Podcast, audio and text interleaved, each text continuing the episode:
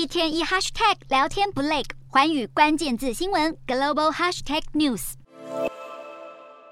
正在度假的美国总统拜登二十九号签署生效新财政年度的综合拨款法案，等于是为跟台湾习行相关的国防授权法打通了预算拨款。综合拨款法案规模高达一点六五兆美元，而这笔庞大预算当中，有八千多亿美元是分配给国防授权法使用。而国防授权法里头针对台湾的部分，有一项最多二十亿美元的军事融资贷款，需要经过台美双方同意，且台湾要进行偿还。还有一项一百亿美元的无需偿还军援，不过这项无偿军援现在没被纳入最上游的拨款法案，形同被暂时挡下。除了贷款援助，法案还要求美国政府要加速交付台湾军购，授权美国总统为台湾打造区域应变军备库，赋予台湾跟主要非北约盟国的同等待遇，能够优先取得美方的超额防御物资。另外，还要建立学人计划跟军事训练计划，一面资助美方官员到台湾学习交流两年，一面加强台美两军的联合战力。